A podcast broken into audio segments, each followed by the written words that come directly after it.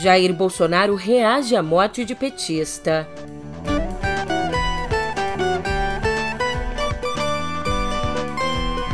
Em nova pesquisa eleitoral, no primeiro turno, Lula alcança 41% dos votos, enquanto Bolsonaro atinge 32%.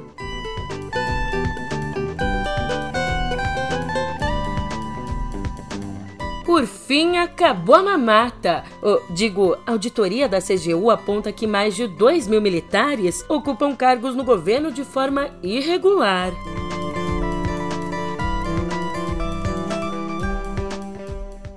Dentro do possível, um ótimo dia, uma ótima tarde, uma ótima noite para você. Eu sou a Julia Keck e vem cá, como é que você tá, hein? Nessa terça, dia 12, o assunto ainda é pesado. A gente continua falando do caso do petista que foi assassinado por um bolsonarista. Mas agora eu te conto que Bolsonaro decidiu se pronunciar sobre o crime. E adivinha só o que ele disse? Bom, isso eu já te conto no pé do ouvido.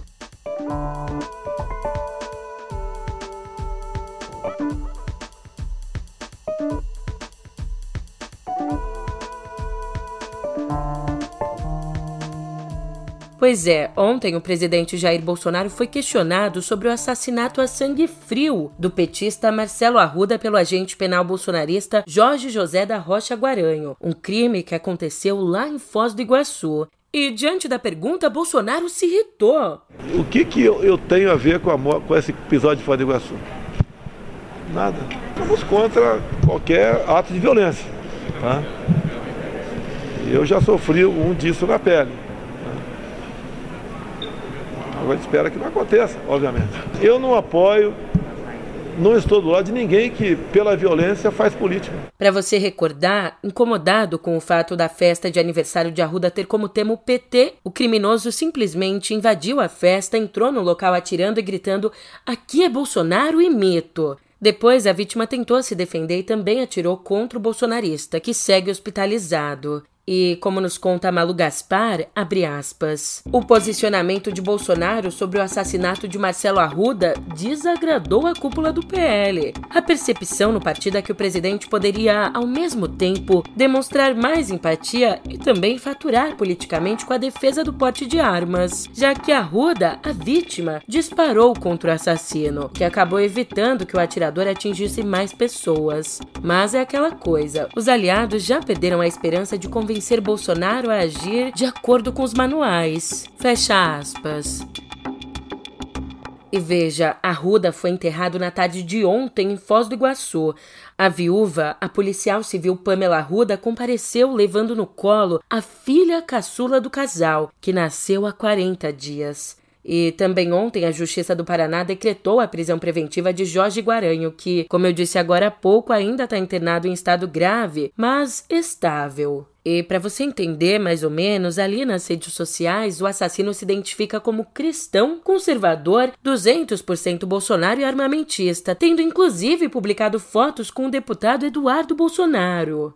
E por mais que compartilhasse publicações enaltecendo o trabalho da polícia, Guaranho foi preso em 2018 por desacatar PMs no Rio de Janeiro. Na ocasião, ele estaria bêbado ao ser abordado e se apresentou como policial federal. Ainda sobre esse caso, ontem o governo do Paraná tirou do comando da investigação a delegada Yane Cardoso, substituída agora por Camila Seconeto. E a Secretaria de Segurança nega que essa troca foi feita por conta de publicações antipetistas feitas por Yane Cardoso nas redes sociais. Aliás, antes mesmo de ser formalizado pelo PT, a Procuradoria-Geral da República rejeitou a federalização das investigações sobre o assassinato de Arruda. É isso porque, segundo a PGR, até agora a gente não tem indícios de omissão das autoridades locais. E quem nos traz mais informações sobre o caso é Guilherme Amado, que foca aqui na violência ao dizer que, para o ato de Lula em Brasília, que acontece hoje, o PT do Distrito Federal pediu que os petistas não respondam à provocação dos bolsonaristas e também que levem uma camiseta reserva neutra. É uma camiseta que não tem a cor vermelha. Lembrando que na última quinta, o evento de Lula no Rio de Janeiro foi alvo de uma bomba caseira. Já o espaço Maquiavel da Veja nos coloca que, abre aspas, Em um momento de acirramento da tensão política no Brasil, os filhos de Bolsonaro não só não contribuem para aliviar a tensão, como fazem questão de propagar publicações que fazem referência à violência. Eduardo Bolsonaro comemorou o aniversário de 38 anos com um bolo. Um bolo alusivo ao revólver do mesmo calibre. O revólver calibre 38. Fecha aspas. Bem, agora eu respiro um pouco nessa avalanche de violência enquanto você escuta esse recado aqui. Olá, sou Pedro Dória. O risco que temos agora é de que o bolsonarismo se torne como o ISIS, como o Estado Islâmico. A comunicação é construída para ser violenta e aos poucos vai gerando lobos solitários. É bom ser claro aqui, assassinos solitários. E a campanha ela nem começou. O ponto de partida já está no YouTube do meio.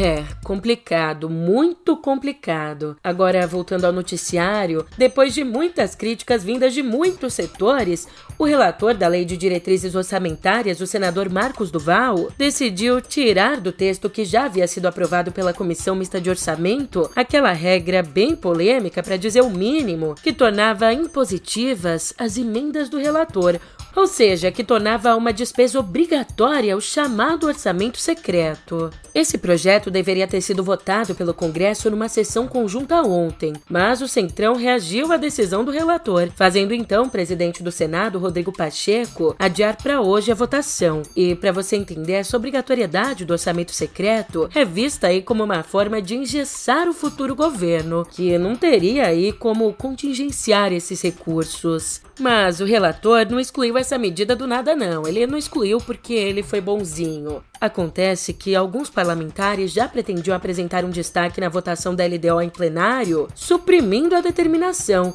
o que fez o Marcos Duval se antecipar e então jogar na lata do lixo a medida.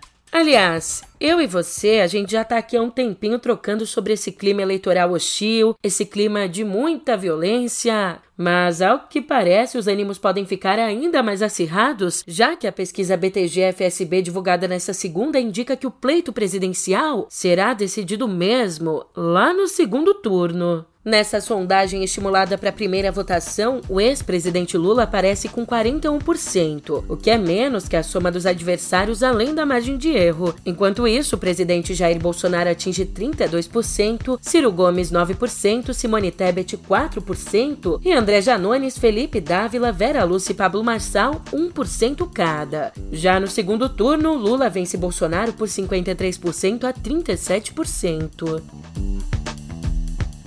E segura aí, não tira o olho de outubro não, porque o terceiro pré-candidato entrevistado por Renata Lopretti no podcast O Assunto, o deputado André Janones disse que num eventual segundo turno estará do lado oposto ao do atual presidente Jair Bolsonaro, garantindo que, abre aspas, não vou me isentar, não vou ficar em casa como um covarde assistindo a tudo de braços cruzados. Fecha aspas. E bem, ali no podcast ele também contou ter sido ameaçado por um bolsonarista armado depois de votar contra a PEC do voto impresso. Aqui ele disse: Eu estava saindo com o meu veículo e fui fechado por um motoqueiro armado que apontou a arma para mim por eu ter votado contra o voto impresso. E citando quem? A família Bolsonaro. Do executivo ao exército, que bom que a mamata acabou. É, eu já fiz essa piada no começo do episódio, mas uma licença poética para eu fazer de novo, vai.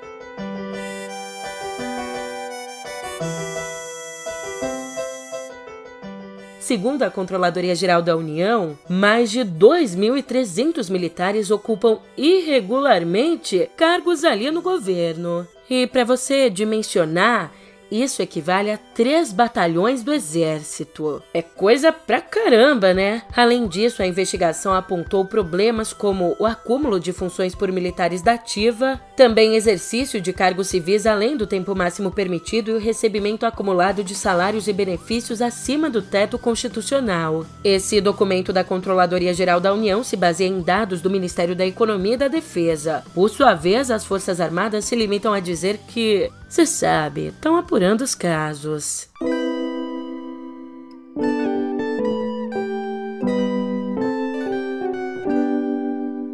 Hoje aqui em Viver, sendo bem sincera, não tem piada, não tem gracinha, só tem cansaço, muito cansaço e muita indignação, porque mais uma vez eu tenho que vir aqui dar uma notícia dessas. A mulher não tem folga no Brasil e a gente conversa agora sobre mais um caso de violência, mais um caso de violação, de estupro. Dessa vez, o anestesista Giovanni Quintela Bezerra foi preso em flagrante na madrugada dessa segunda por estupro de vulnerável em São João de Meriti, na Baixada Fluminense. Ele foi filmado por funcionárias do Hospital da Mulher colocando pênis na boca de uma paciente dopada em trabalho de parto. Olha, se não ficou claro, eu vou repetir. Ele foi filmado colocando pênis na boca de uma paciente dopada em trabalho de parto. E só foi filmado porque há meses as enfermeiras e técnicas já desconfiavam do comportamento dele. Por isso, decidiram deixar um celular gravando escondido na sala cirúrgica para comprovar todas essas suspeitas. Inclusive, no momento da prisão, ele disse não entender o porquê estava sendo detido. Escuta só. Eu queria entender o que, o que estava fazendo. Então, deixa eu falar. É, diante das provas que nós já coletamos aqui no hospital, a gente vai fazer uma prisão flagrante do senhor, senhor presa flagrante. Eu vou conduzir o senhor, nós vamos conduzir o senhor para a delegacia agora. O senhor tem direito a permanecer em silêncio, pelo advogado, fazer contato com o advogado, e a princípio crime de estupro. É, estupro. Isso. Tá, eu vou precisar acompanhar, acompanhar agora a delegacia, prisão flagrante, porque o senhor foi detido logo depois do fato. fato há, uma, um vídeo. Então, é, a provas, a provas. Não, claro, senão não, não faria essa, não efetuaria essa prisão em flagrante, dessa forma. Tá? Então vamos lá. Vamos para trás. E eu tô com um nojo tremendo de ter que noticiar esse fato horroroso, mas você precisa saber até onde vai essa atrocidade. Em entrevista à TV Globo, a mãe de uma outra paciente anestesiada por Giovanni relatou que a filha chegou da cirurgia desacordada e com casquinhas brancas sobre o rosto e o pescoço. Inclusive, ela disse até ter pensado que essas casquinhas podiam ser de algum medicamento. O Conselho Regional de Medicina do Estado do Rio de Janeiro abriu um processo para expulsar o anestesista. E ainda com um nó na garganta, eu acho que você também tá. A gente segue para outra notícia.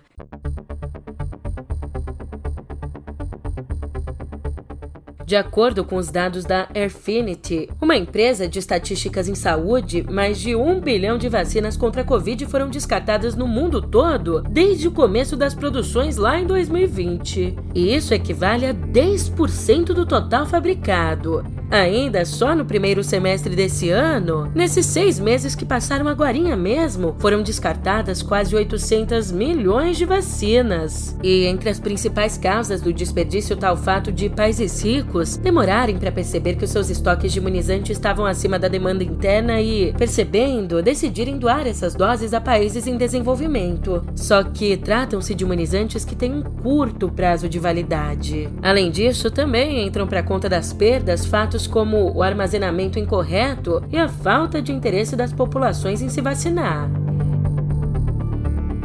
E já que a situação está bem complicada aqui na Terra, a gente deixa os nossos pensamentos ó, lá em órbita.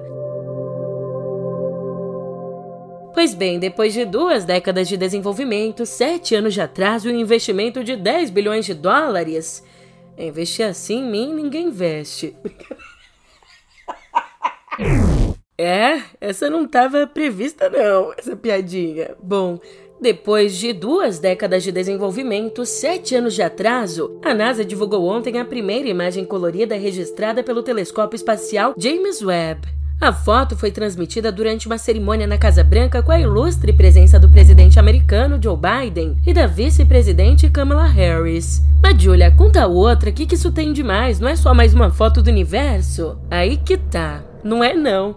Como disse a própria NASA, a imagem é a versão infravermelha mais profunda e mais nítida do universo até então, e nela é possível ver um aglomerado de galáxias chamado de SMAX 0723, registrado exatamente como ele era há cerca de 4 bilhões e 600 milhões de anos. Mas, Julia, como assim? Sim, foi possível enxergar como esse aglomerado de galáxias era a bilhões de anos-luz de distância.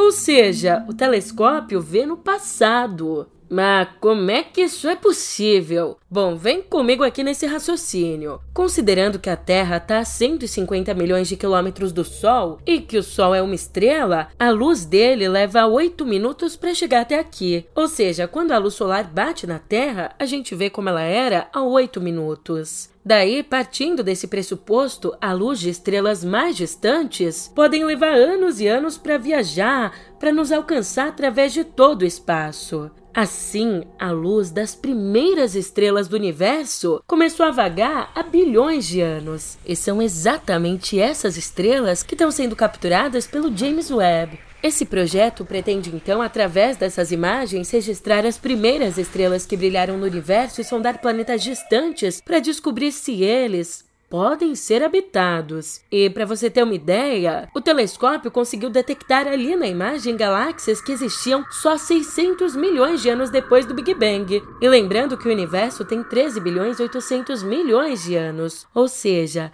quase que por essa imagem a gente consegue capturar o momento, o retrato do Big Bang. Agora, será que esse telescópio vai nos ajudar a olhar para o passado e responder aquelas perguntas que tanto nos assombram? De onde viemos? Estamos sozinhos no espaço? Como chegamos até aqui? Eita, nós que dá um frio na espinha só de pensar nisso.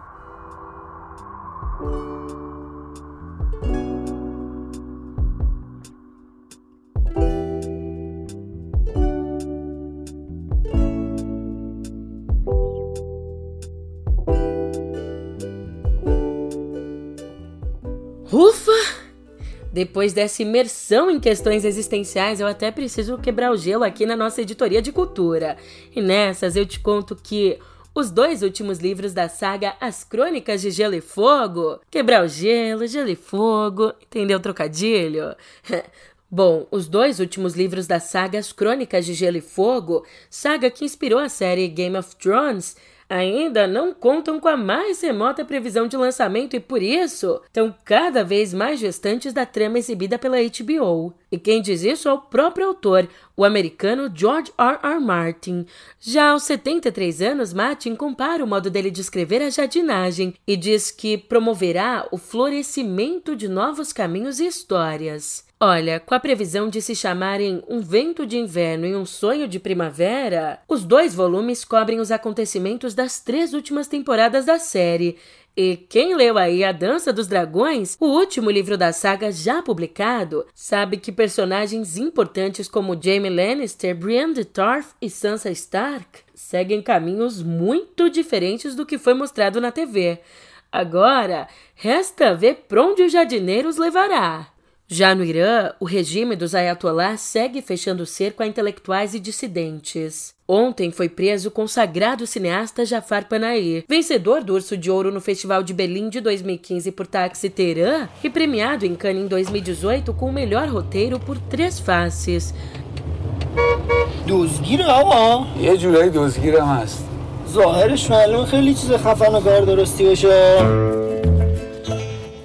Aliás, ele foi preso, mas ainda não existe uma acusação formal contra ele. E para você entender a situação, esse diretor foi detido quando foi ao Ministério Público da capital Teherã pedir informações sobre outra prisão. A prisão na cesta de dois colegas, dois cineastas, o Mohamed Razuluf, também ganhador do Urso de Ouro, e Mustafa Alemad. Só que não é de hoje essa tensão entre Panaí e a teocracia iraniana. O diretor já foi preso lá em 2009 por ter participado de protestos contra a reeleição de um presidente ultraconservador. Ainda no ano seguinte, foi condenado a seis anos de prisão e 20 anos sem poder filmar escrever roteiros, viajar ou até mesmo dar entrevistas.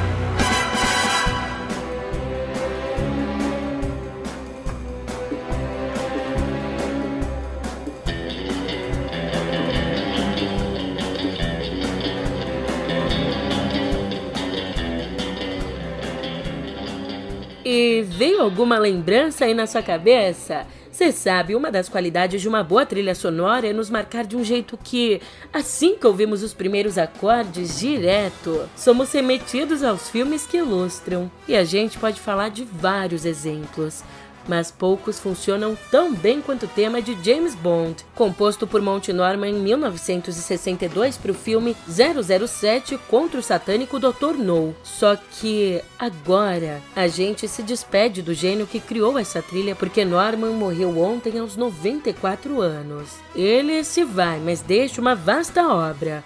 Falando ainda da trilha de James Bond, essa versão incluída no filme contava com o arranjo de John Barry, o que levou Norman a mover vários processos para garantir a autoria da obra.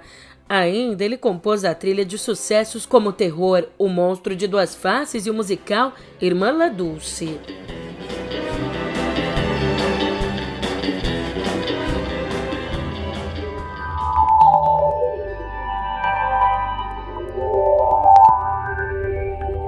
Ó só como as coisas são. Ontem mesmo eu disse por aqui que em um comunicado o Twitter afirmou que vai entrar numa batalha judicial contra o Elon Musk exatamente porque o bilionário abandonou o acordo de compra da plataforma. Pois bem, eis que finalmente Elon Musk respondeu ao Twitter. E respondeu por meio de uma postagem no perfil dele ali mesmo na rede social, com uma publicação de um meme zombando da empresa. Inclusive, essa foi a primeira resposta pública do magnata desde que ele anunciou a intenção ó, de abandonar a oferta de compra do Twitter. E para você entender, o meme traz pra gente quatro frases, e ao lado de cada uma delas aparece a foto de Elon Musk dando risada. Para ficar bem claro, a primeira frase diz: Eles disseram que eu não podia comprar o Twitter. Daí Musk aparece rindo. Aí vem a segunda frase. Então eles afirmaram que não divulgariam informações do bot. Musk aparece rindo mais uma vez. Terceira frase. Agora querem me obrigar a comprar o Twitter no tribunal. Mais risada. Por fim, Agora eles têm que divulgar informações do bot no tribunal e uma última foto do Musk se acabando de rir. Bom, em contrapartida, Nessa segunda, o Twitter disse que a decisão de Musk é inválida e injusta e exige que ele cumpra com o acordo. Enquanto isso, a gente vê o reflexo de toda essa briga na economia. As ações do Twitter tiveram uma forte baixa na sessão dessa segunda. Os ativos da rede social fecharam em queda de 11,25% a 32 dólares e 67 centes. Um pouquinho antes, lá na sexta, quando a briga começou, as ações já eram negociadas a 36 dólares e 81 cents, o que é 32% abaixo da oferta de 54 dólares e 20 centes que Musk havia feito por cada ação. E pulando para outra rede social, agora a gente fala sobre o Zuzu, ele mesmo, Mark Zuckerberg, porque o WhatsApp tem novidades. Ele anunciou a expansão das reações em mensagens ali no aplicativo. Então, de acordo com o CEO da Meta, o Sr. Mark Zuckerberg, agora os usuários poderão usar qualquer emoji para reagir a uma mensagem no WhatsApp. Ou seja, você não está afim de responder aquela mensagem? Sinto dizer, mas você não tem mais desculpa para o vácuo, já que vai contar com 3.600 opções de emoji para simplesmente clicar num botãozinho e deixar uma reação. Pode reagir com carinha de bichinho, com carinha apaixonada, com carinha safada, do jeito que você quiser. E esse novo recurso já está sendo implementado e vai ficar disponível para todo mundo já nas próximas semanas. Mas, enquanto as próximas semanas não chegam, o fim do episódio chega e chega rapidinho. Por isso eu te digo que eu tô indo nessa, mas já já a gente se encontra. E eu te espero por aqui amanhã. Até lá!